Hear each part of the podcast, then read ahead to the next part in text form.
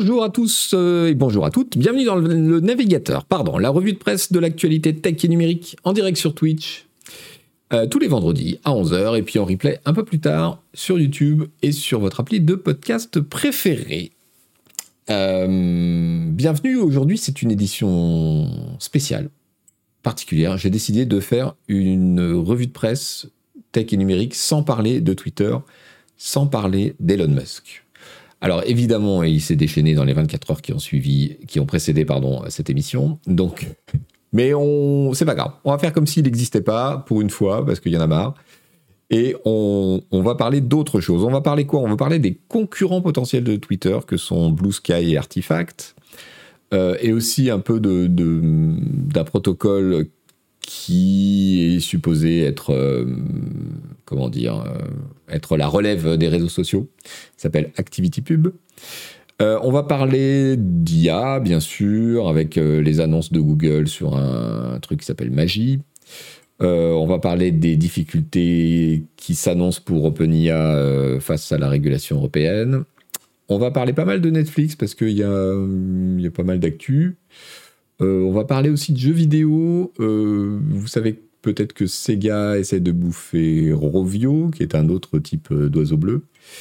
Et puis, euh, il y a un article super intéressant sur euh, Zynga, vous allez voir. Voilà, et puis au passage, on abordera d'autres choses, bien entendu. J'espère que tout le monde va bien. Est-ce qu'on va parler de clips musicaux sur YouTube me demande le chat. Non. Non, nous ne, parlerons pas de SpaceX non plus. Il n'y aura pas de NFT, il n'y aura pas de crypto-monnaie. On va se faire une, euh, une revue de presse euh, bio. Salut Thor14, merci pour l'abo. Alors, est-ce que j'ai affiché le burger? Ouais. Ok. Côté réseaux sociaux, donc, sans parler ni de Twitter, ni euh, de d'Elon Musk, euh, que pouvons-nous dire? Eh bien, nous pouvons essayer de deviner euh, dans l'effervescence euh, autour de Twitter qu'est-ce qui va pouvoir euh, prétendre être un successeur comment dire crédible? C'est difficile hein, aujourd'hui de, dire parmi tous les trucs qui bruissent un peu qu'est-ce qui va pouvoir qu'est-ce qui a le potentiel réellement pour remplacer Twitter. Parmi ceux-là il y a Blue Sky euh, qui est une tentative de réseau social nouvelle génération, c'est-à-dire décentralisé. Euh, alors la particularité de Blue Sky, c'est qu'il a été en incubation chez Twitter euh, par la volonté du, du PDG précédent, Jacques Dorsey, précisément parce qu'il voulait pousser les histoires de protocoles décentralisés dans les nouveaux réseaux sociaux. Euh, du coup, il y a cet article de The Verge qui est la transcription d'un interview en podcast euh, qu'ils ont fait avec le, le PDG de, de Blue Sky. Euh, Qu'est-ce qu'on y apprend? Écoutez, on y apprend que c'est pas pour tout de suite euh, la relève. hein, d'abord. Non, ça parle pas mal de l'intérêt d'avoir un protocole, décentralisé, en vrai. Euh, et des relations entre euh, Blue Sky et euh, Mastodon. Des différences et des relations.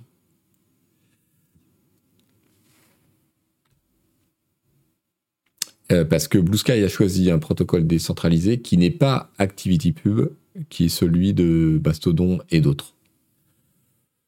Merci Spool77 pour euh, Labo Prime, merci beaucoup.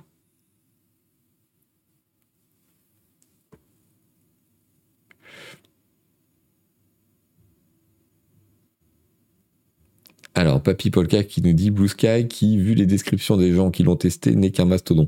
Alors, c'est un autre genre de mastodon, oui. Ça veut dire quoi décentralisé Ça veut dire qu'il n'y a pas euh, un protocole fermé, par exemple euh, Facebook, euh, tu as ton, idée Facebook, tu es chez Facebook, et puis point barre. Si tu te casses de Facebook, tu peux pas, par exemple, emporter ta liste d'amis sur un réseau concurrent. Ce que tu postes sur Facebook, personne d'autre que sur Facebook ne peut le voir. Tu peux, enfin, si, peuvent, mais pas au sens réseau social. C'est un peu comme si, euh, pour bien comprendre, il faut imaginer euh, la solution inverse. Imagine que le mail, tu puisses pas, si tu es chez Gmail, envoyer un mail à quelqu'un qui est chez Outlook. Voilà. Bon, bah, le mail, c'est décentralisé. Tu as une, adresse mail et ça fonctionne avec quel que, soit le, client ou l'endroit où tu as acheté ton adresse mail. Bon, c'est ça c'est le rêve de ces gens qui imaginent des protocoles décentralisés pour les réseaux sociaux, c'est que eh ben, tu es sur, euh, sur Mastodon ou ailleurs, euh, tu pourrais euh, demain quitter le client qui te plaît pas, en choisir un autre géré de façon complètement différente, parce que ce sont des serveurs décentralisés. Et il n'y a pas une personne, il n'y a pas un Elon Musk qui pourrait décider pour tout le monde ce qui marche ou ce qui marche pas.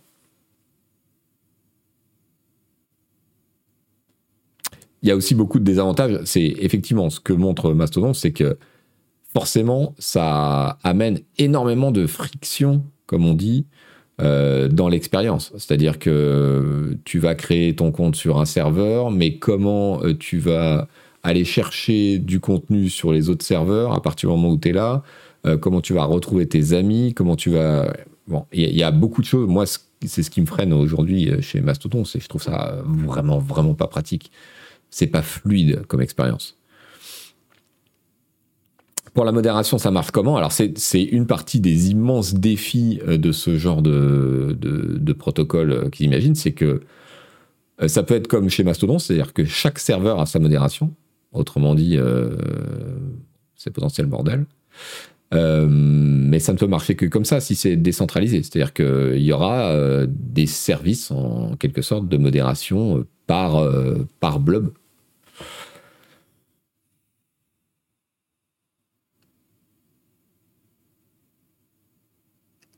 chaque nœud, chaque serveur, tout, chaque, euh, peu importe le vocabulaire, vous comprenez l'essentiel. Et on peut, on peut imaginer, et c'est un des trucs que Jacques Dorsey euh, imaginait sans, vraiment y bosser euh, pour Twitter, on peut imaginer que un réseau social soit un protocole avec un nombre de règles minimales et qu'ensuite chacun puisse construire un client sur ce protocole avec ses propres euh, règles en respectant euh, la structure minimale du protocole et ses propres règles, y compris de modération.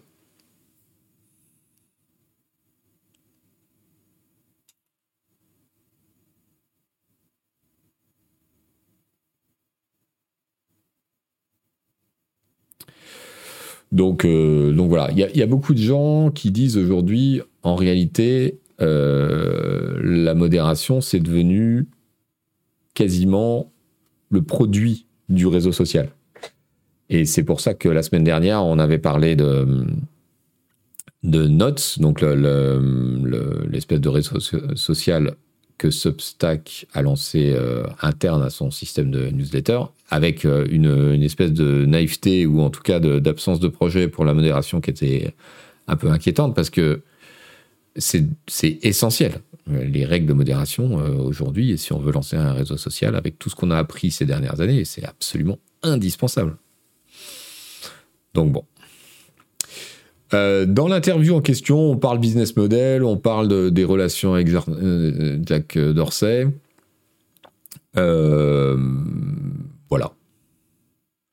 Et le, donc le, PDG de, Blue Sky dit, eh ben,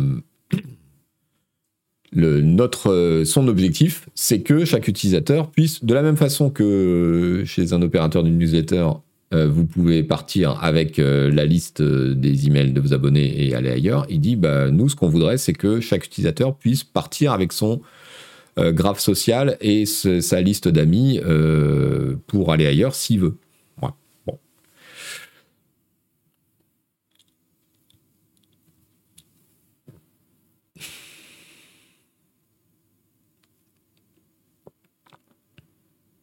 Sauf que tout le monde cherche le monopole. Oui, bah, ça va être là, évidemment que tous ces gens qui prônent euh, le décentralisé, euh, le, la programmation voilà open au bout d'un moment avec le succès c'est presque une loi de la physique économique les boîtes sont tentées de rajouter des petits trucs qui les différencient des autres et donc qui sont plus aussi ouvertes par rapport à tout le monde euh, pour euh, créer euh, une sorte de muraille et des douves autour de leur business, de façon à ce que voilà, ce soit moins, ce soit moins librement attaquable par tout le monde et, faire du profit.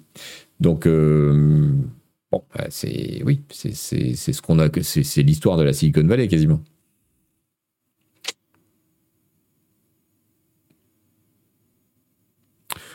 Je ouais.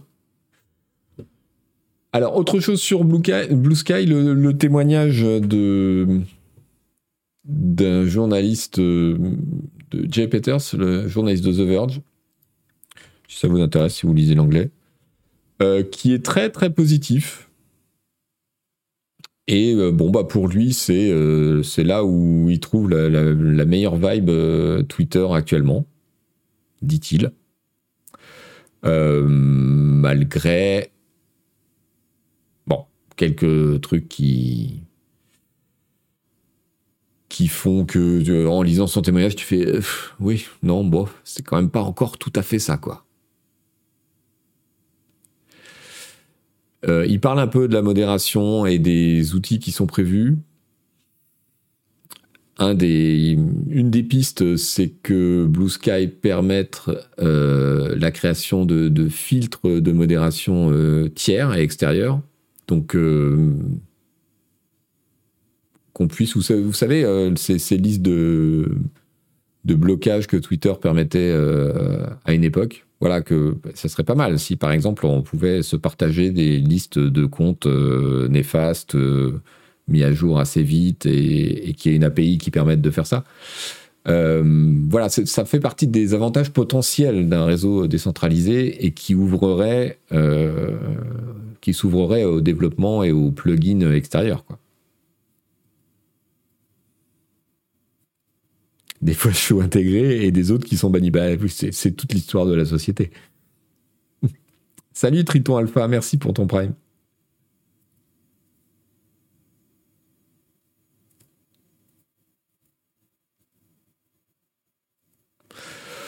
Voilà, et de toute façon, on est à un stade où il euh, y a des gens et des boîtes qui sentent que Twitter vacille et qu'il y a un truc à prendre, il y a un produit à lancer. Euh, ça part un peu dans toutes les directions et c'est très très compliqué de voir euh, quel est le truc le plus prometteur pour l'instant.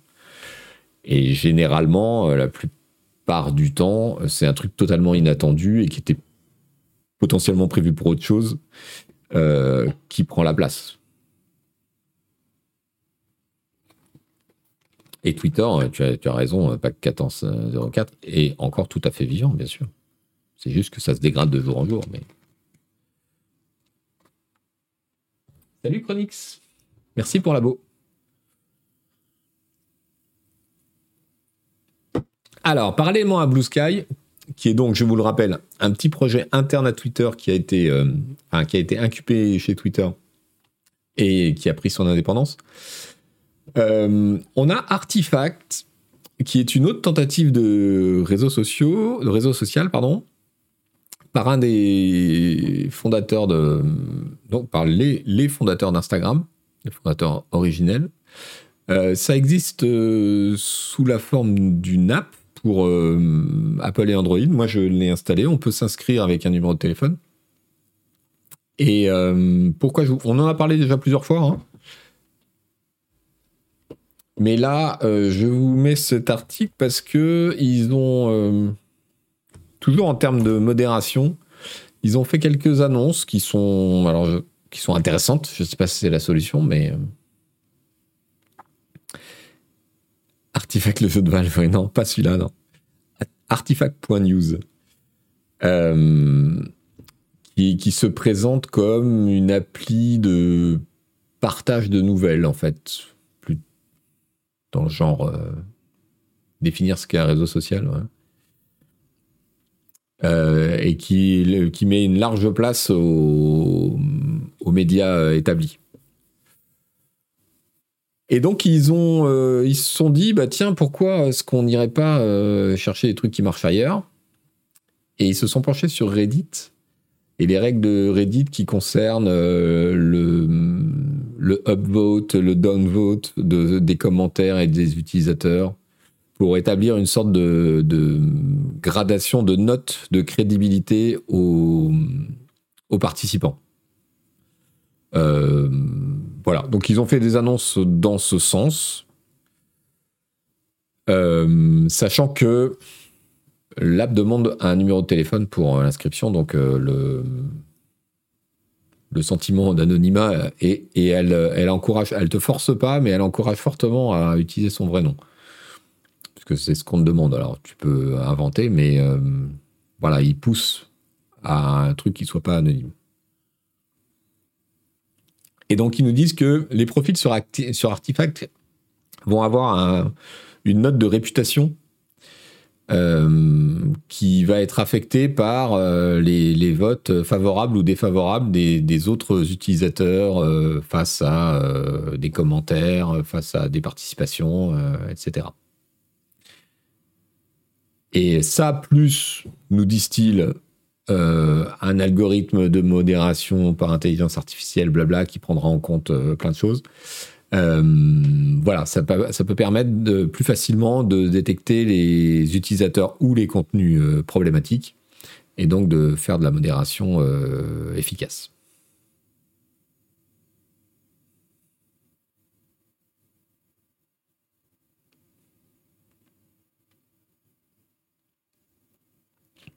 Salut, silence en joue et bienvenue dans le navigateur. On est en train de, parler des, successeurs ou concurrents potentiels de Twitter qui s'agitent dans l'ombre. Donc on a parlé de Blue Sky et là on parle d'un truc qui s'appelle Artifact qui a été lancé par les ex euh, euh, cofondateurs d'Instagram. Et donc oui, cette idée de vote positif ou négatif qui affecte la réputation d'un utilisateur, euh, bah c'est comme tout. Si c'est la seule règle, c'est une idée catastrophique. Euh, si c'est une règle pondérée, prise en compte parmi d'autres, je trouve que c'est potentiellement intéressant.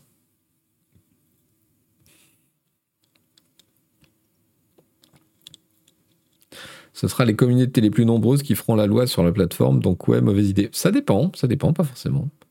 Après, tu as, un effet de masse et tu as un effet réseau euh, qui fait que si l'app ou, le, réseau social dépasse un certain stade de popularité, euh, tu, dépasses, euh, tu noies la capacité de nuisance d'un certain nombre de communautés dans un groupe plus grand. Donc, ça mitige ce genre de problème. Mais euh, bon.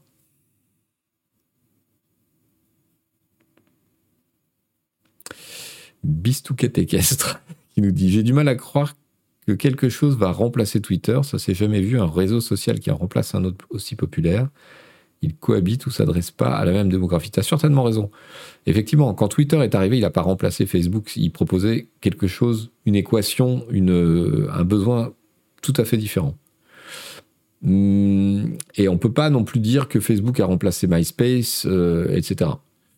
Et il y a des tas de réseaux qui ne, réseaux sociaux qui ne meurent pas, euh, qui continuent à végéter dans leur coin, qui ont eu leur grand succès et puis qui continuent à végéter, qui sont pas complètement remplacés. C'est pour ça que je disais tout à l'heure que probablement le entre guillemets euh, remplaçant de Twitter ne ressemblera pas à, ce qu'on fait aujourd'hui et n'aura pas initialement le, le même objectif. Voilà. On a bien vu que, voilà. Euh, mais il y a quand même des cas où ça remplace suffisamment pour que ça nuise.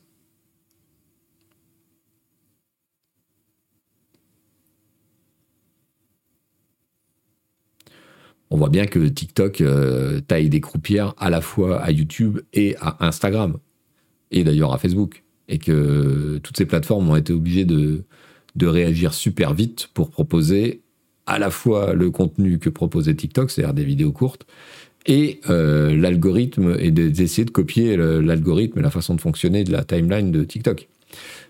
Donc oui, ça remplace pas, mais ça, ça remplace de facto dans l'usage, dans le temps de cerveau qu'on y consacre.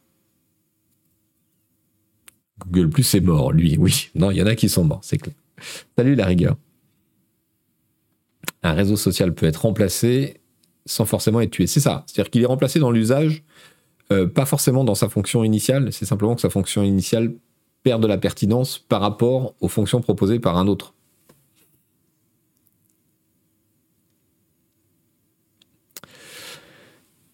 Reddit est plus une plateforme de contenu qu'un réseau social. Pas sûr que le système de karma fonctionne pareil pour un site où on communique directement entre utilisateurs. Je sais pas, parce que oui, je, vois ce que tu veux dire, euh, Jaël. Euh, mais on peut imaginer, et c'est ce que a l'air de vouloir faire Artifact, que d'être une euh, plateforme de partage de contenu au même titre que Reddit. C'est-à-dire partager des articles et les commenter, par exemple, partager des nouvelles et les commenter. Pourquoi pas hein. C'est comme Yahoo, ça existe toujours, mais bon, qui l'utilise encore? Oui, mais pourtant, ça existe toujours euh, et vraiment en, vrai.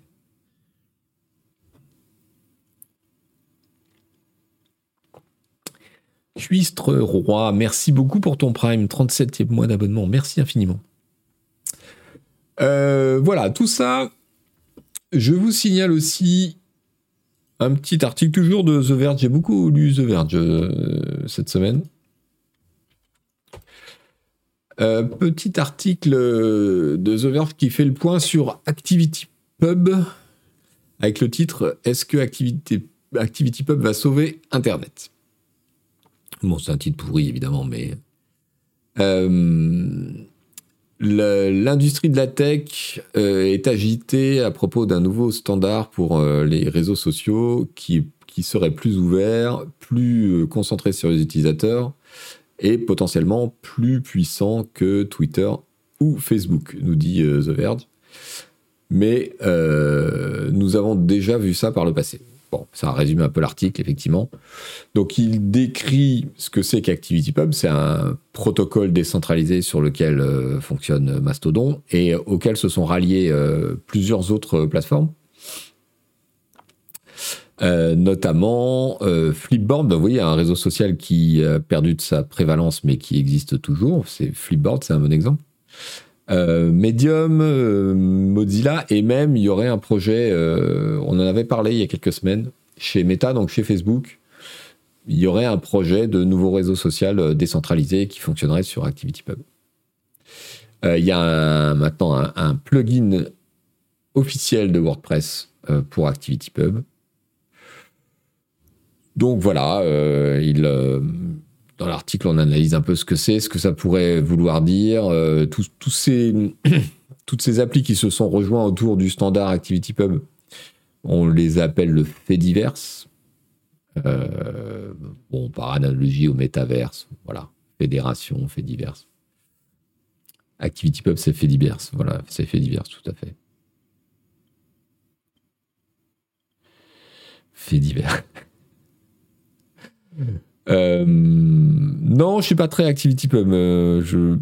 Salut Chino 457. Je, je sais pas trop. Moi, mon principal problème, c'est que Mastodon, j'y arrive pas. Donc, euh, comme c'est quand même l'acteur principal de, de ce protocole-là. Salut Calibanu 2.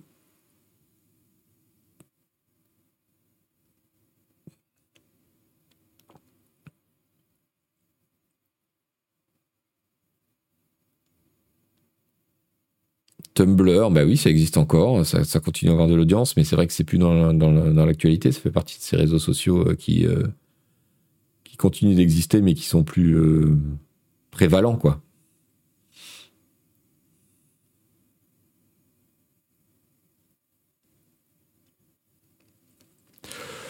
Donc, donc voilà, écoutez, moi je suis pas devin, je ne sais pas trop où ça va. Cette, idée de faire de la décentralisation dans les réseaux sociaux, j'avoue que ça me laisse un peu perplexe parce que je trouve que les difficultés sont quand même gigantesques. Et si on part du principe que la principale difficulté aujourd'hui identifiée pour un réseau social, euh, c'est la modération, il me semble que la décentralisation euh, ne va pas dans le sens de l'efficacité de la modération. Voilà. Mais bon. Parce qu'après, quand on se projette dans des, dans des cas concrets avec un réseau décentralisé, face aux législations des pays, euh, ça se passe comment, quoi?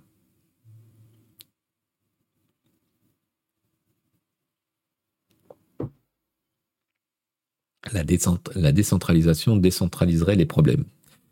Oui, alors ceci dit, décentraliser les problèmes, ça peut être une façon de les résoudre efficacement. Mais bon. Tu demandais si Tumblr a, rejoint ActivityPub, Jaël. Euh, écoute, je ne sais pas. Il n'est pas dans la liste là. Euh, donc, euh, il a été créé. Ouais, tu vois, c'est un article récent, donc j'aurais tendance à dire non, mais. Zappelgant, donnez-nous un exemple de réseau social centralisé où la modération fonctionne. Bah, la modération, c'est par nature, c'est imparfait, mais euh, on trouvera toujours des défauts. Piti Poulet, merci pour le prime. Et bonjour à toi. Il y a un. J'ai du mal à comprendre comment une entreprise pourrait se faire des sous avec un réseau social décentralisé. Oui, ben, ça fait partie du problème, je pense. C'est ce qu'on disait tout à l'heure.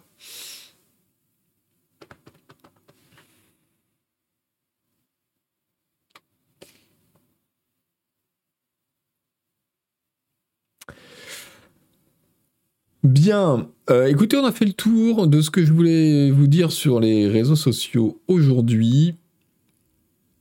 Euh, cet article, si vous lisez l'anglais, je vous le recommande parce qu'il repart un peu dans des exemples historiques pour montrer que toutes ces problématiques, finalement, euh, on les a déjà rencontrées et que les solutions qui sont proposées aujourd'hui ont déjà été envisagées par le passé. Donc, bon. Voilà.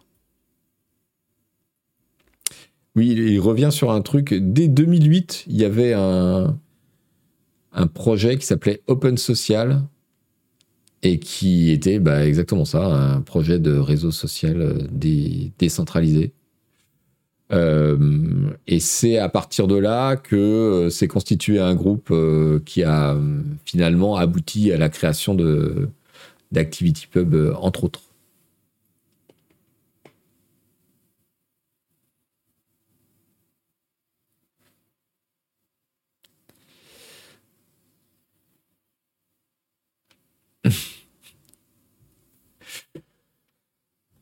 Euh, voyons voir. Alors, parlons un peu d'IA, parce que ça fait longtemps qu'on n'en a pas parlé. Hein.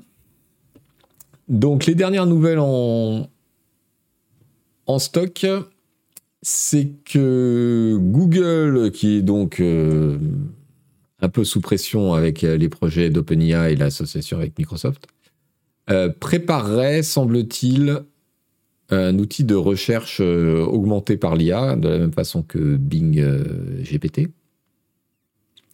qui s'appelle Magie, M-A, euh, enfin le projet s'appelle Magie, M-A-G-I, qui pourrait être, d'après The Verge, euh, lancé euh, en test sur un certain nombre de territoires à partir du mois prochain, donc en mai.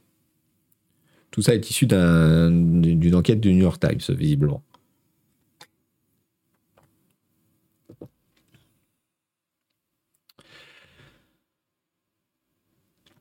Ça euh, résulterait de la grosse pression que prend euh, Google par rapport à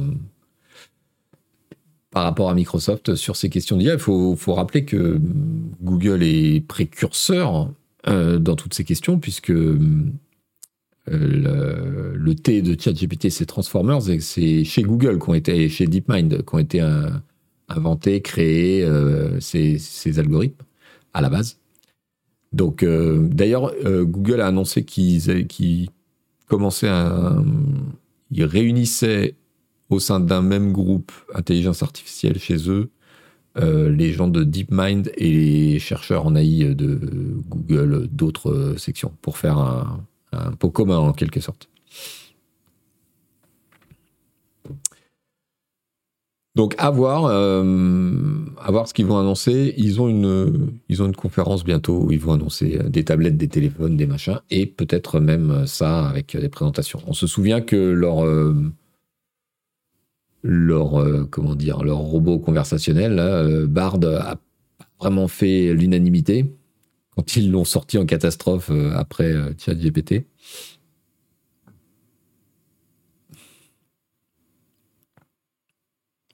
Et ils appelèrent ce pot commun Skynet.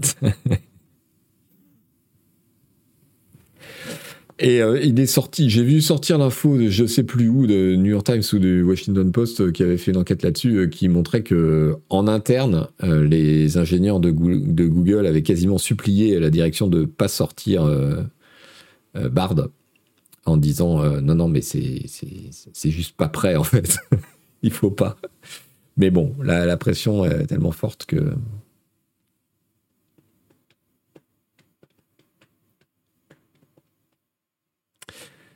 Salut Toto qui demande mais je comprends pas OpenAI c'était pas une fondation je croyais qu'on ne pouvait pas faire des trucs commerciaux dans une fondation. Ils ont transformé euh, le truc ça a démarré comme une fondation d'ailleurs euh, Elon Musk faisait partie des, fondateurs euh, du truc. Et puis au bout d'un moment notamment parce qu'ils avaient besoin de beaucoup d'argent et que Musk à ce moment-là on en a parlé la semaine dernière ou la semaine d'avant avait promis euh, d'apporter encore du financement, puis ne l'a pas fait parce qu'il voulait prendre le contrôle du truc. Euh, ils se sont rendus compte que à la fois pour les calculs et pour la, progression de leur recherche, il leur fallait énormément de capitaux parce qu'ils avaient des dépenses de serveurs gigantesques. Donc euh, ils ont transformé le statut de la société pour pour être à but lucratif et c'est là qu'ils se sont associés avec Microsoft. Euh, c'est résumé, c'est caricaturé, mais c'est ça l'esprit. Non, mais ça va, on parle de Musk au passé, donc euh, ça va. Euh, alors, à propos de magie, justement, un petit fil Twitter.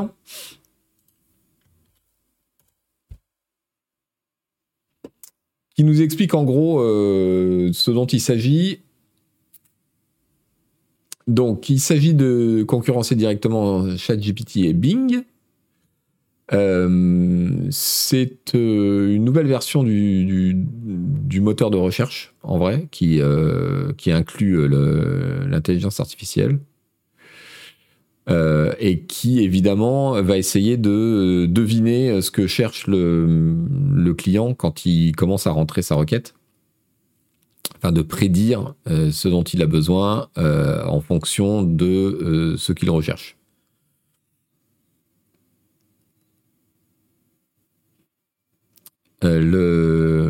Apparemment, on en est qu'au démarrage.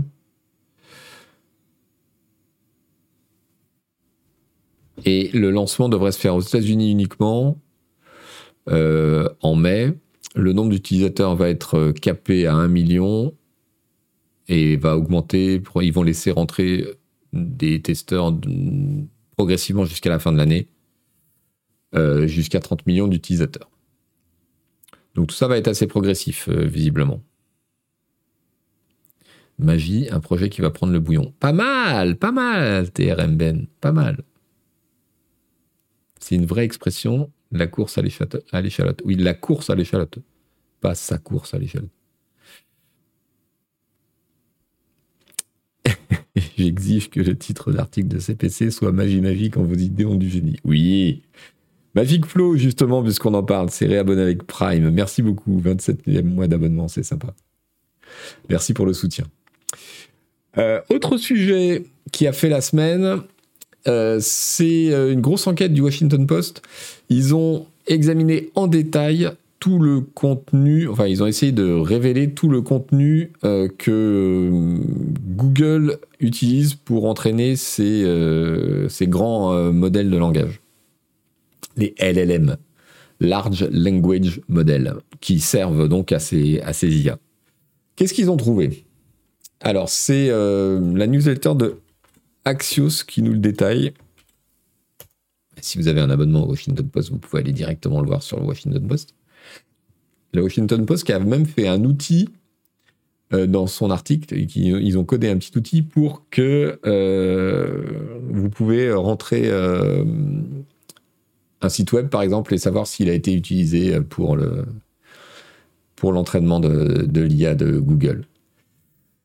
Alors, euh, visiblement, c'est très éclectique. Hein. Donc, il y a tout Wikipédia. Alors ça, tous les LLM, tous les larges modèles, visiblement, ont pompé Wikipédia et ça fait la base de tout. Euh, il y a aussi euh, une base de données avec tous les tous les brevets, les dépôts de brevets. Euh, des sources d'infos mainstream, donc euh, les journaux, les médias, etc. New York Post, Washington Post, ils ont scrappé euh, tout ce qu'ils pouvaient. Mais il y a, dans, la, dans la base de données, il y a aussi des, des sites extrémistes ou un peu. Alors, ils qualifient 4chan de site extrémiste. Bon. En tout cas, VDR et Kiwi Farms, certes. Euh, visiblement, ils ont aussi pris euh, des listes électorales qui sont en libre accès, euh, qui sont publiques légalement aux États-Unis, mais ça pose quand même la question de savoir qu'est-ce qui a été exactement incorporé dans, la base de données de l'IA, les vrais noms, les noms reliés aux adresses, etc. voilà ça crée évidemment euh, beaucoup de débats, on le, dit depuis le début autour de ça, quelle est l'utilisation euh, et la légalité de l'utilisation de toutes ces données, outre le fait qu'elles euh, sont accessibles en ligne, ça ne veut pas dire qu'on a le droit de les utiliser pour faire autre chose. Voilà, libre accès ne veut pas dire libre utilisation. Subaculcha qui le dit beaucoup mieux que moi, merci. C'est d'ailleurs, et ça me permet de faire un enchaînement. C'est d'ailleurs là-dessus que les autorités européennes de régulation, euh, commencent à s'énerver un petit peu. Donc c'est un article du Massachusetts euh, Institute of Technology et plus exactement de sa revue Technologie qui nous dit que, euh, alors là, ce coup-ci, c'est côté OpenAI, parce que là, vous avez vu que le Washington Post a pu reconstituer une partie de, de ce que Google a utilisé, parce que Google est plus ouvert sur euh, la communication de ses sources, alors que OpenAI, OpenAI a tout fermé. Ils refusent de dire sur quoi ils ont entraîné leur modèle désormais. Euh, et donc, l'article de la revue technologique nous dit que les services d'intelligence artificielle d'OpenAI euh, pourraient bien avoir euh, enfreint un certain nombre de lois concernant la protection des données et que on ne voit pas bien quelles solutions euh, sont possibles.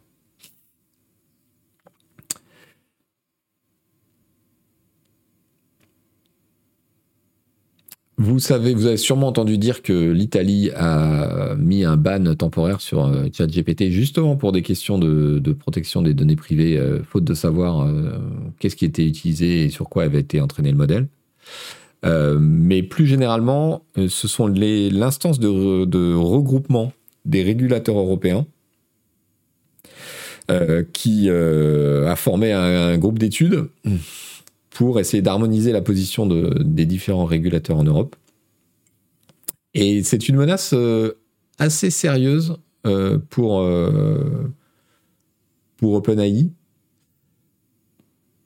puisqu'on nous dit que les autorités françaises, allemandes, irlandaises et canadiennes sont aussi en cours d'investigation pour savoir comment le système OpenAI récolte et utilise les données et que ce que je vous disais, the European Data Protection Board, donc c'est le, voilà l'organisme de réunion des régulateurs européens, euh, qui a mis en place une task force pour euh, coordonner et euh, harmoniser les, les investigations autour de ChatGPT.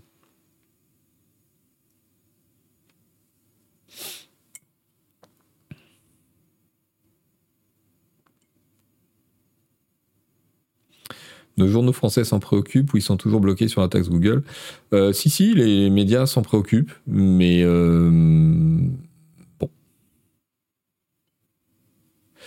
Euh, pour l'instant, c'est difficile d'agir. Mais on a vu un certain nombre d'organisations qui ont. on en avait parlé la semaine dernière, qui, ont, qui essaient de prendre des mesures pour empêcher les, petits robots crapahuteurs sur le net de d'OpenAI et de ChatGPT de, de récupérer du contenu, voir comment on peut barrer l'accès. Est-ce qu'il y a eu des précédents à tout ça, à, ce des trucs de cette envergure? Non, pas à ma connaissance. Pas du tout. Et en termes de droit, ça pose des questions très très intéressantes, évidemment. Euh, mais l'approche euh, protection des données privées, euh, qui visiblement va être activée par l'Europe, en tout cas investiguée par l'Europe, est une approche extrêmement dangereuse pour les pour les sociétés concernées parce que c'est en Europe qu'il y a la législation la plus stricte sur l'utilisation des données privées. Euh, et c'est une législation qui euh, a en quelque sorte servi de modèle, parce que désormais, euh, les boîtes essayent de se conformer à la législation européenne, quelle que soit leur, utilisation, parce qu'elles savent que sinon, le marché européen leur est fermé. Oscar Tillage, merci beaucoup, salut à toi. 48 mois d'abonnement. Oscar Tillage, il était abonné avant qu'on lance la chaîne. Merci pour ton soutien. Donc, à suivre. Euh, à suivre parce que, alors, ils interrogent un, dans cet article, je ne sais plus si je vous l'ai mis du coup. Attendez, je vais vous mettre le lien. Ils interrogent un expert de la CNIL euh, qui explique que, euh, en gros, ben, la, OpenAI pourrait non seulement être soumis à des amendes très importantes, très importante, mais pourrait être aussi forcé de détruire les modèles créés et, les, et toutes les données qu'ils ont utilisées pour les entraîner. Euh, ça paraît une menace euh, un peu catastrophique. Je ne sais pas à quel point c'est sérieux, mais de toute façon, tout ça va prendre des années parce que évidemment ça va remonter hein, jusqu'aux plus hautes instances européennes si jamais il y a si jamais il y a procès.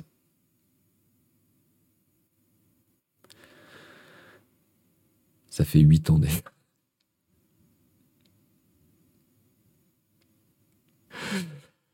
Euh, voilà, voilà. Voilà ce que j'avais à vous dire sur l'IA cette semaine. Il faudra une maturation, mais le temps que ça se fasse, il y aura du dégât. Oui, l'idée c'est aussi d'agiter le drapeau rouge assez tôt pour forcer les boîtes à changer leurs pratiques en amont euh, d'une éventuelle euh, action euh, légale. Et ça peut marcher. McCobbleboy, tu sous-estimes le, le, le, pouvoir des instances de régulation européennes, je pense.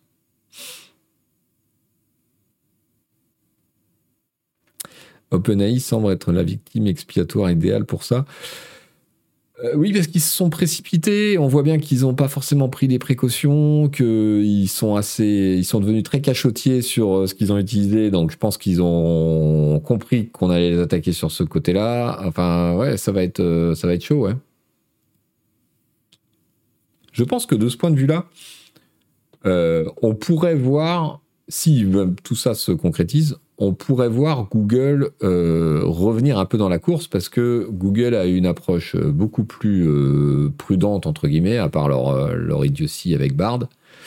Et, ils ont l'historique de la recherche en IA, ils ont l'historique des labos, ils ont l'historique aussi de, des relations avec la Commission, la commission européenne et les, problèmes de protection, etc. bon, vous me direz, Microsoft là aussi. Hein.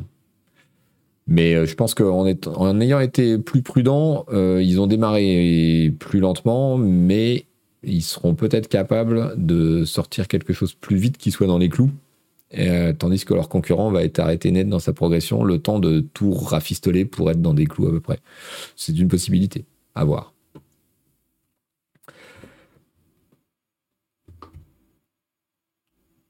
Petite pause promo avant d'attaquer euh, ce qui concerne les médias et le jeu vidéo, euh, puisque nous sommes dans les médias et le jeu vidéo, le saviez-vous Nous avons sorti un hors-série jeu de plateau cette semaine. Il est sorti mercredi. C'est le neuvième de la série.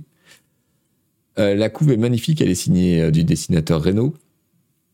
Et c'est un numéro qui se qui s'intéresse plus particulièrement aux relations entre jeux vidéo et jeux de plateau. Comment adapter un jeu vidéo sur un plateau et comment adapter un jeu, de plateau en jeu vidéo avec des sélections, des interviews, des, dossiers. Euh, plus euh, plein de choses, notamment un petit tour au Festival de Cannes euh, du jeu de société, un, reportage chez les, chez les fous des, des compètes de Blood Bowl. Voilà, plein de tests, plein de previews, voilà.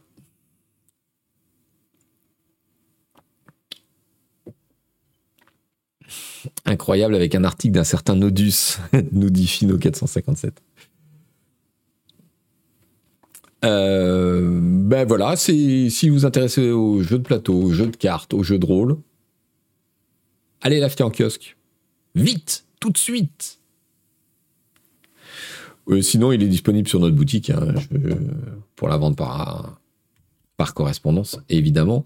Il ne sera pas en version numérique avant d'être euh, retiré des kiosques. Donc, si vous êtes abonné, ne l'attendez pas. D'abord, il ne fait pas partie de votre abonnement. C'est pour ça que ça s'appelle un hors-série.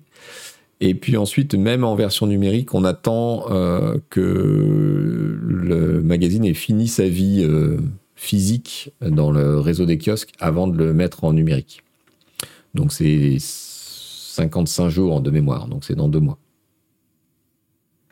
Achetez maintenant, mais après le navigateur quand même, c'est ça.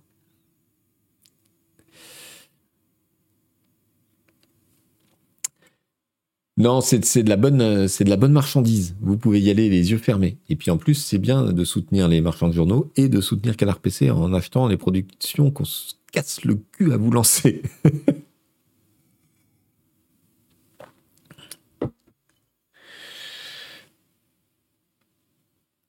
Merci Buddy Croquette pour le 14e mois d'abo. Voilà. Sinon, je vous signale l'article gratuit du mois, parce que c'est gratuit, alors autant en profiter. Hein Vous voyez Alors évidemment, si vous m'écoutez euh, en podcast, sur YouTube ou euh, en podcast, euh, vous risquez d'arriver après la disponibilité de l'article dont je vais vous parler. Mais sachez que toutes les semaines, les abonnés de Canard PC sur le site votent pour rendre gratuit un article qui reste libre d'accès pendant 7 jours. Donc du lundi matin au dimanche soir. Et cette fois-ci, c'est euh, l'enquête visuelle auprès, auprès des acheteurs d'éditions collector. Oui, ces gens qui dépensent des centaines d'euros pour des figurines en plastique moche. Il est allé les voir et il a essayé de savoir pourquoi. Achetez l'article gratuit maintenant. Euh, et en fait, euh, eh ben, figurez-vous que c'est super intéressant. Voilà.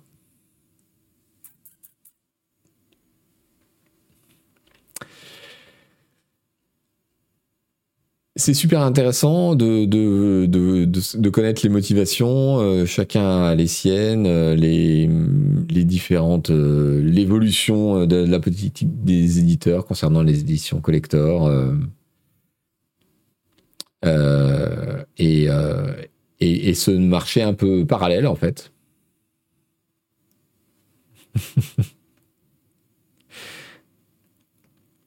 Et c'est vrai que le, le fait qu'aujourd'hui, 90% du marché du jeu vidéo PC soit dématérialisé, bah ça a laissé une sorte de vide. Euh, on voit bien, moi, je suis pas très attaché aux objets physiques, mais euh, quand même, on voit bien à la rédaction, chaque fois qu'on fait un déménagement, euh, on retrouve des boîtes de machin, des boîtes de trucs, et on a une espèce de, réticence à les, à les jeter parce que c'est un souvenir euh, physique d'un truc euh, qui nous a plu, quoi. Salut Paco21. Ce que je ne comprends pas, c'est les versions collecteurs où tu n'as pas le jeu dedans, c'est trop illogique pour moi. Mais attends, j'ai découvert que ça existait en lisant l'article, moi. J'imaginais même pas que tu pouvais sortir des versions collector où il n'y avait pas la clé Steam dans le truc. Je, ne comprends même pas le. C'est fou. Je savais pas. J'ai perdu ma boîte métallique de Quake 3 dans les déménagements. Aïe, aïe, aïe, aïe, aïe. Ok, suite.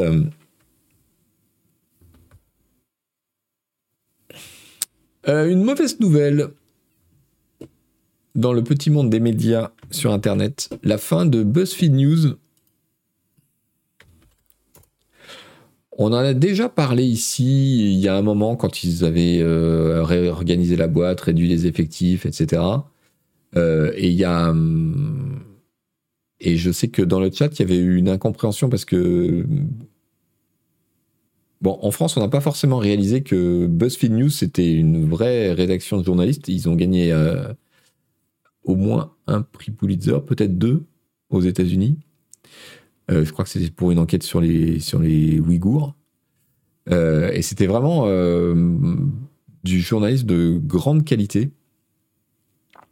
Et fut un temps.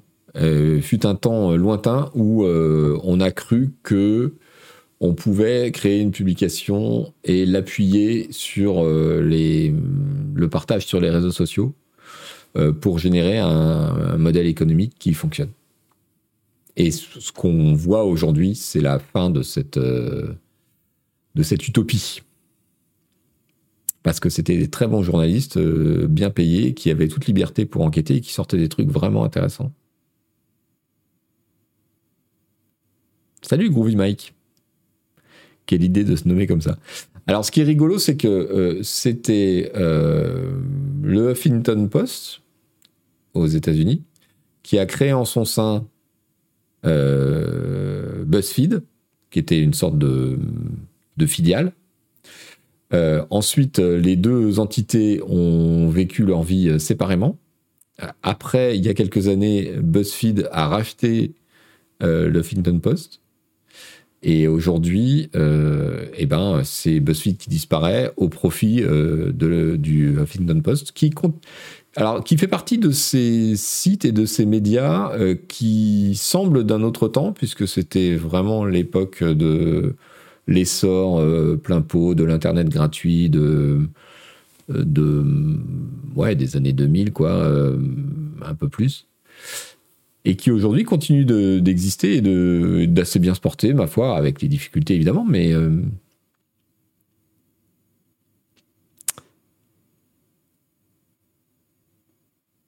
oui, BuzzFeed pendant un moment on disait que ça allait être le futur. Oui, c'était vraiment un modèle possible euh, de, de l'information de qualité sur Internet. C'est ça. C'était une utopie de l'information de qualité sur Internet, euh, qui s'appuyait beaucoup sur, euh, sur Facebook et sur Twitter en, pariant que le, qu'en s'appuyant sur l'effet réseau de ces plateformes, elle arriverait à drainer suffisamment de public pour eh ben, pouvoir monétiser par la publicité à des tarifs suffisants. Et puis c'est aussi l'époque où euh, Facebook euh, tournait autour du fait de euh, rémunérer les éditeurs pour qu'ils postent des trucs sur sa plateforme parce que c'était de la valeur ajoutée, etc. Enfin, c'était. Il y avait un peu de tout chez BuzzFeed. Il y avait, il y avait des conneries et puis il y avait aussi de la vraie info. Bon, bah là, c'est fini. Voilà. D'ailleurs, dans les mêmes jours, on a appris qu'une autre boîte qui s'appelle Insider, qui, qui fait un site qui s'appelle Business Insider, qui est aussi un truc d'assez bonne qualité, licencier 10% euh, de ses effectifs. Enfin, bon, la, presse en ligne ne finit pas d'avoir mal.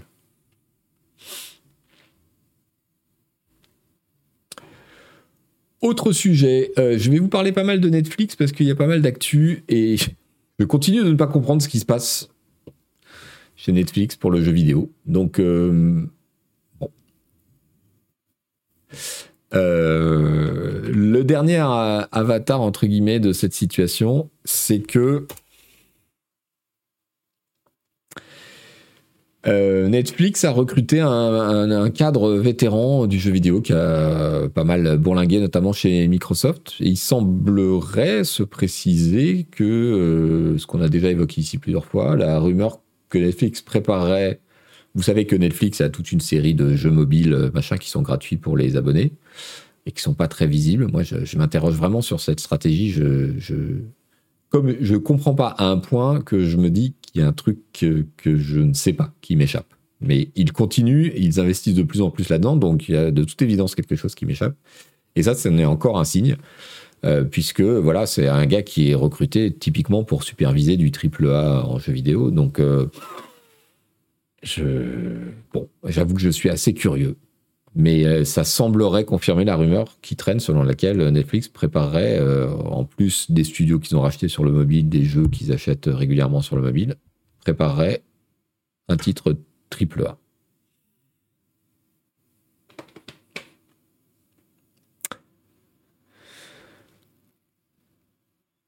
Donc, euh, donc eh ben, il faut, voilà, il faut suivre. On va bien voir. Autre actu Netflix euh, qui a été euh, deux nouvelles en une pour moi. Vous avez sûrement vu passer. Netflix arrête son service de location de DVD par courrier. Vous savez que c'est comme ça que la boîte a commencé. C'était un, c'était un vidéoclub, mais à distance on envoyait, il y avait tout un système d'abonnement et on envoyait un certain nombre de DVD euh, par mois ou par semaine euh, aux gens. Et donc là, ça y est, c'est fini. Mais euh, ma surprise à moi, c'était d'apprendre du même coup que ça a existé jusque-là. J'étais persuadé qu'ils avaient arrêté ça depuis des années, mais pas du tout.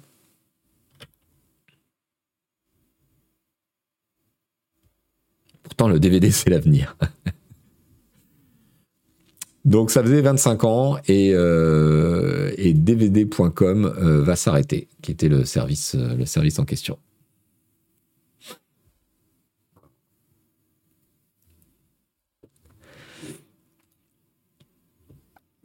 Sinon, c'est la BBC qui nous dit que là, ça y est, maintenant c'est sûr, allez, ça va pas tarder.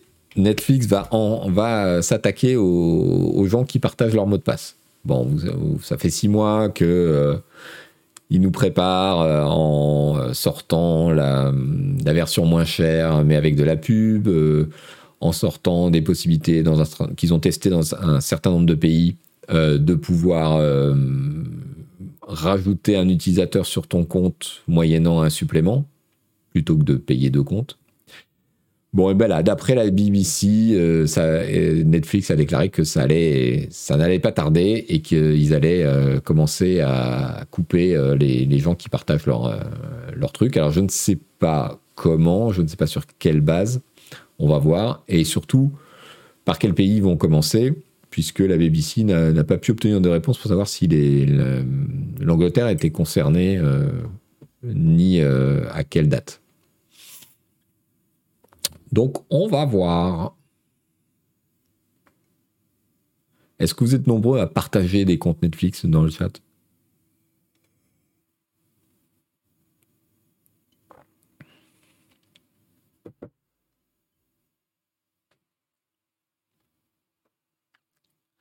Oui, oui, grave, non. J'aurais fait de répondre à cette question. Oui. Ah oui, vous êtes nombreux visiblement. Ouais.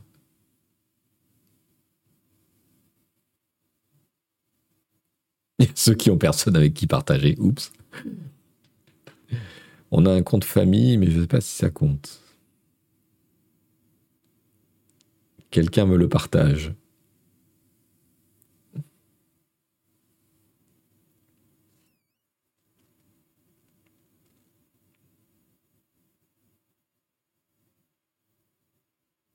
On fait avec le compte Netflix comme avec les abos pour qu'un PC. Ah Oh, mon pauvre cœur.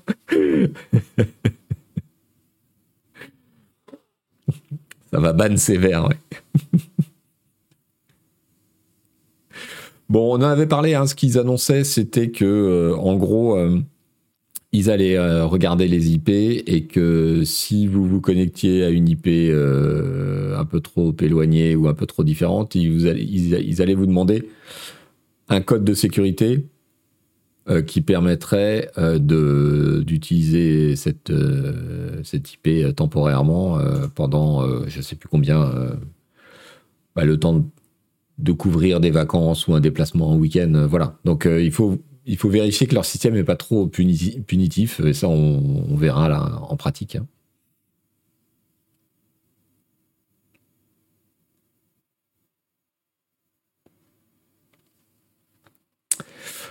Voilà, voilà. Alors, puisqu'on en est sur Netflix, je voudrais vous parler.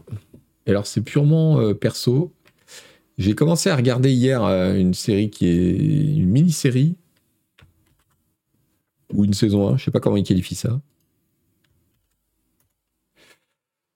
Qui s'appelle euh, La Diplomate.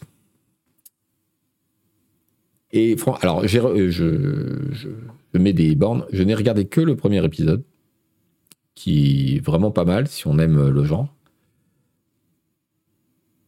Donc euh, l'actrice c'est Kerry Russell que vous voyez à l'écran, euh, qui est l'actrice qui jouait dans The Americans. Je sais pas si vous voyez. Mais en fait, ce qui m'intéressait, c'est que la, showrunner, c'est Deborah Kahn. Et Deborah Kahn, euh, elle a officié comme productrice exécutif et co-auteur sur une série que j'adore, que j'ai adoré, qui s'appelait The West Wing. Donc, euh, donc voilà, c'est ça m'a ça m'a un peu titillé. J'ai voulu voir ce que c'était et franchement, le premier épisode est vachement bien. Alors, il faut aimer les séries où ça parle vite.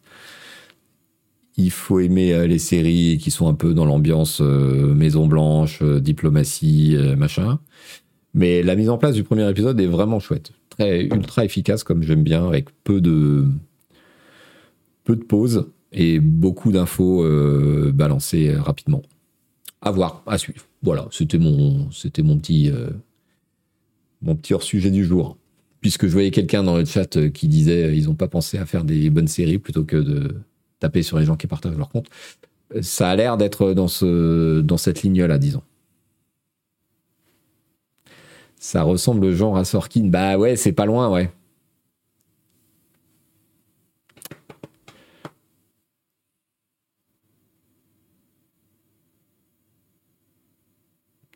Visiblement, le compte famille, ça compte pas d'après les conditions d'utilisation. Oui, alors le compte famille, c'est très bien, mais c'est au sein d'un même foyer. Tu, tu peux pas, si, euh, euh, ton, ton conjoint habite à l'autre bout de la France euh, et tes enfants aussi, c'est pas un compte famille en fait.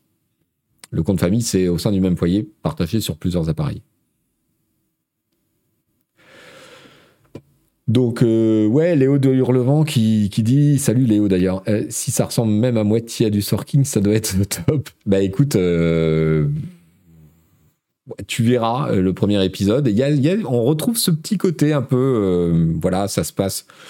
Je ne veux pas spoiler, mais c'est ça se passe dans l'ambassade anglaise, dans l'ambassade américaine en Angleterre avec euh, les relations diplomatiques, les relations avec la Maison Blanche, euh, machin, euh, puis les relations dans un couple qui est vachement intéressant. c'est tout à fait dans l'esprit Sorkin du point de vue de la rapidité des dialogues, des problématiques et de, du fait de présenter les personnages sans faire des grandes scènes d'exposition où on t'explique qui c'est, mais dans le dialogue et dans l'action. Je suis très admiratif des scénaristes américains de séries quand ils réussissent à faire ça parce que c'est la plupart du temps ce qui est insupportable dans les séries françaises. C'est ces longues scènes d'exposition où le scénariste se croit obligé de te dire euh, voilà qui est le personnage et il fait comme ça et il a des douleurs dans son passé et des là ça va super vite et on, apprend des bribes d'informations qui permettent de recollecter le personnage. Bref, Allez, vous essayez. Si ça vous plaît pas, vous reviendrez m'engueuler dans le chat. Qu'est-ce qu'on a en jeu vidéo? Sega, Sega, Sega, Sega qui crache quasiment 800 millions de dollars pour acheter Rovio et Angry Birds.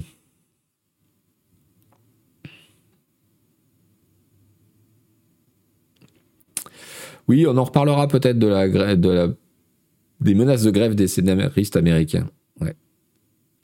Rovio était encore vivant, oui, oui, Rovio est encore vivant et Rovio euh, gagne euh, pas mal d'argent. Et donc Sega euh, s'est précipité pour racheter cela. bon, ça fait partie d'une tendance depuis plusieurs années des gros éditeurs à essayer de racheter des boîtes qui savent faire du jeu free-to-play sur mobile. Donc, il n'y a, a, pas énormément de, bonnes boîtes, entre guillemets, qui savent faire ça dans le, marché mondial. Et donc, elles sont très demandées. Et là, visiblement, ce qui a déclenché l'offre d'achat de. C'est pas encore bouclé, hein, mais l'offre d'achat de Sega, c'est que euh, Rovio voulait se vendre et il y avait d'autres candidats.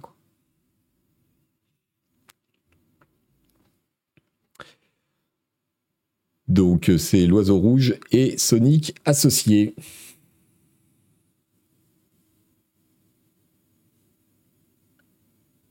Impact me dit non, non, Rovio ne gagne pas beaucoup d'argent. Ils ont perdu 22 millions. Alors peut-être qu'ils ont perdu de l'argent euh, l'année dernière, mais ils ont un gros chiffre d'affaires. Et un gros, gros savoir-faire.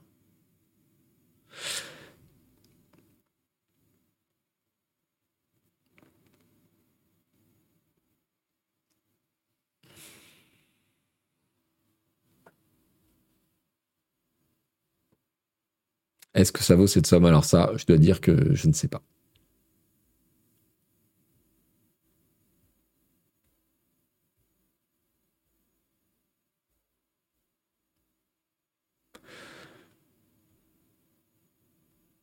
Oui, tu vois, 22 millions de pertes sur 300 millions de chiffre d'affaires, que c'est pas que c'est pas fou, surtout dans une année où euh, où tout le monde a des problèmes. Ils n'ont pas réussi à créer de nouvelles IP qui marchent autre que Angry Birds. Oui, c'est pas faute d'avoir essayé ces dernières années et ça n'a pas, ça a pas super fonctionné. Mais là, du coup, associé avec Sega, qui a quand même un, portfolio d'IP euh, assez important, euh, ça, peut, ça peut changer un peu les règles du jeu. Autre article absolument, alors là pour le coup tout à fait effrayant que je vous recommande absolument, c'est celui-ci de gamesindustry.biz euh, qui rapporte euh, les propos euh, d'une vice-présidente de Zynga.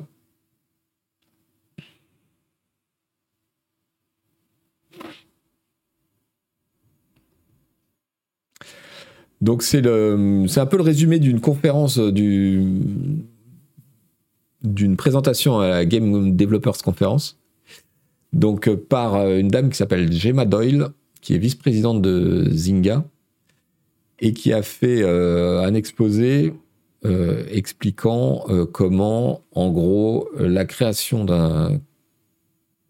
d'une structure spéciale pour s'occuper des VIP, entre guillemets, c'est-à-dire ce qu'on appelait autrefois les, baleines dans les, dans les jeux free-to-play. Ces joueurs très peu nombreux qui dépensent énormément d'argent, donc en gros, elle a expliqué comment la création d'une structure chargée spécifiquement de cibler et de manager ces jours-là euh, permettait d'augmenter les revenus. La chasse à la baleine, c'est exactement ça. Et donc en gros, euh, eh bien, cette dame vient du casino, des jeux d'argent. Et elle a appliqué chez Zynga à un certain nombre de jeux et de clients euh, les petites recettes adaptées qu'elle avait au casino, c'est-à-dire euh, choyer euh, les gros joueurs, ceux qui dépensent et qui perdent énormément d'argent, en leur proposant des services, un accompagnement, machin, pour continuer euh, pour alimenter leur, euh, leur tendance à jouer beaucoup et à perdre beaucoup.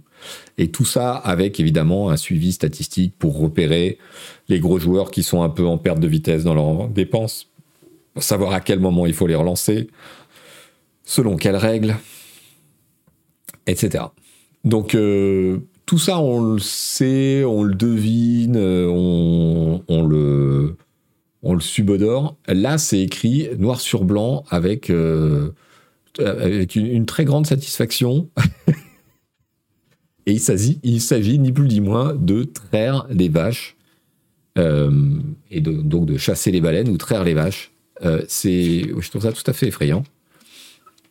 Et ça me, je pense à ça à chaque fois que j'entends des éditeurs ou des développeurs de jeux pousser des grands cris de de victimes sacrificielles quand on ose leur dire qu'il y a un certain nombre de, mécanismes dans leur jeu qui, qui s'apparentent d'un peu trop près au jeu d'argent pour être euh, tout à fait normaux.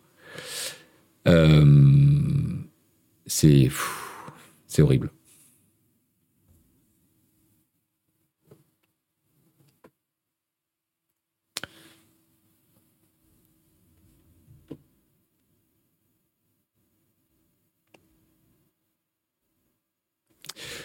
Au moins au casino, il y a une chance de gagner, alors que dans les jeux, c'est 100% perte, dit Pisseracide. Ouais. Euh, franchement, lisez cet article. C'est que des citations, c'est 100% effrayant et c'est très très instructif. Voilà.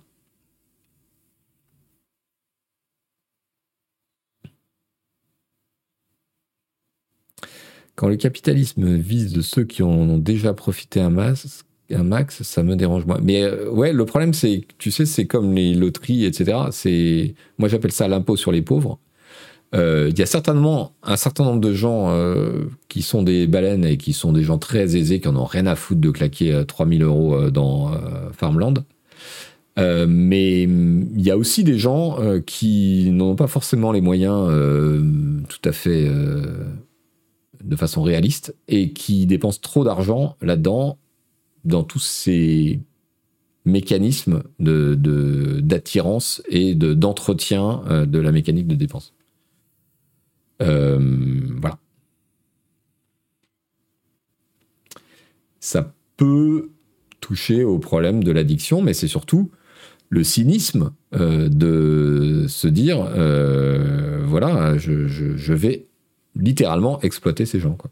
À leur insu, parce que on crée autour d'eux une bulle, une sphère de service euh, qui est euh, faussement familière et qui n'est là que pour euh, les pousser à la dépense de plus en plus. Quoi. Bon. Après, voilà, tout n'est pas non plus criminel. Hein. Et encore une fois, il y a certainement, et c'est la défense de la plupart de, ces boîtes, c'est de dire, mais il y a des gens qui ont tellement d'argent, tu t'imagines même pas, et ça n'a pas la même signification pour eux que pour toi, et voilà. Euh, quelle heure est-il? Midi et demi? Eh bien, il est temps de, il est temps de se quitter, dites donc. Il est temps de se quitter par quelques bonbons. Alors, qu'est-ce que je vous propose cette semaine? Ah oui Léopard. Un, un léopard qui chasse un singe et vous allez être étonné. C'est l'heure des addictions au sucre. Euh, et c'est un léopard qui en a après un chimpanzé. Bon, évidemment, dans les arbres, le chimpanzé a l'air mieux armé. Dans un premier abord, le léopard se pète la gueule. Sauf que, regardez ce qui se passe après. Oups Il a de la ressource, le bestiau. Lui aussi, il peut sauter. Vous avez vu ça? Sans déconner. Boum ils remontent sur l'autre arbre. Regardez, hop. Ouh, Aide-toi là, viens par ici. Boum. Le plot twist, ouais, c'est exactement ça. Bonbon cruel. Bah, mais c'est la nature, allez, voilà.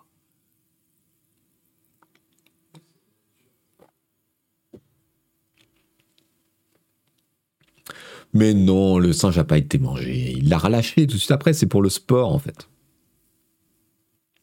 Personne n'a été blessé. Il joue, voilà.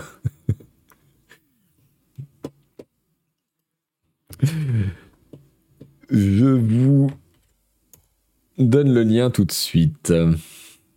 Et puis, alors, je voudrais vous signaler, on n'a pas le temps de le passer entièrement en revue, mais un fil Twitter extraordinaire avec que des images d'infrastructures industrielles qui ressemblent à des décors de, science-fiction. C'est absolument fabuleux. Regardez-moi ça. On est dans l'intérieur d'un tanker euh, de, gaz liquide, de gaz naturel liquéfié. Un détecteur de neutrinos. Non mais est-ce que vous croyez que c'est des endroits réels? On dirait vraiment des, décors de films. On est d'accord. Regardez, ils sont sur un bateau au milieu d'une salle absolument incroyable.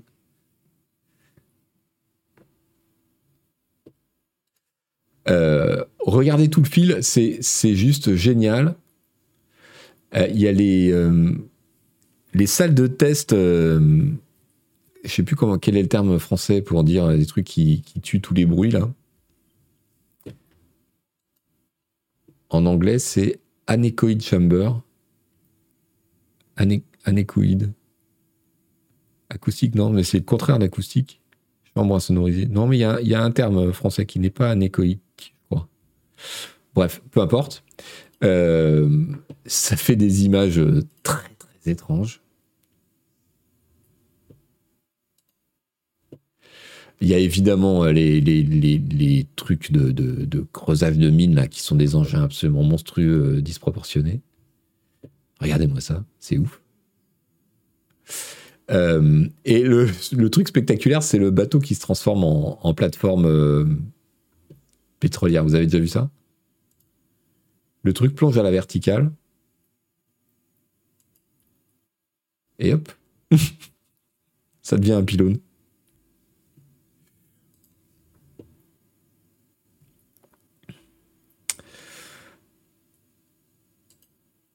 Les euh, systèmes de concentration solaire qui sont apparus dans Blade Runner.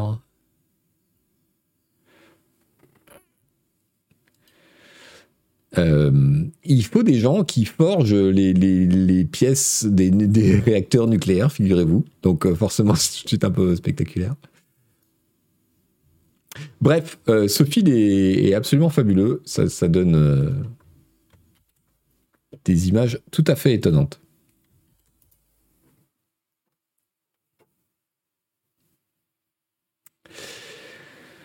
Voilà, voilà. Eh bien, mesdames et messieurs, merci beaucoup. Merci beaucoup d'avoir suivi le navigateur. Merci pour tous ceux euh, qui se sont abonnés à la chaîne et qui soutiennent la production de ce contenu. Merci à ceux qui nous écoutent en replay sur YouTube ou en podcast. Un petit clic sur un petit pouce, sur une étoile, sur un truc qui nous permette de remonter dans les algorithmes et d'être découvert par plus de gens, ce serait appréciable. Merci à vous. Bon appétit tout le monde, bon week-end. Euh, Rendez-vous la semaine prochaine en live sur Twitch à 11h le vendredi. Ciao ciao. Merci à tous et passez une bonne après-midi. Bye bye.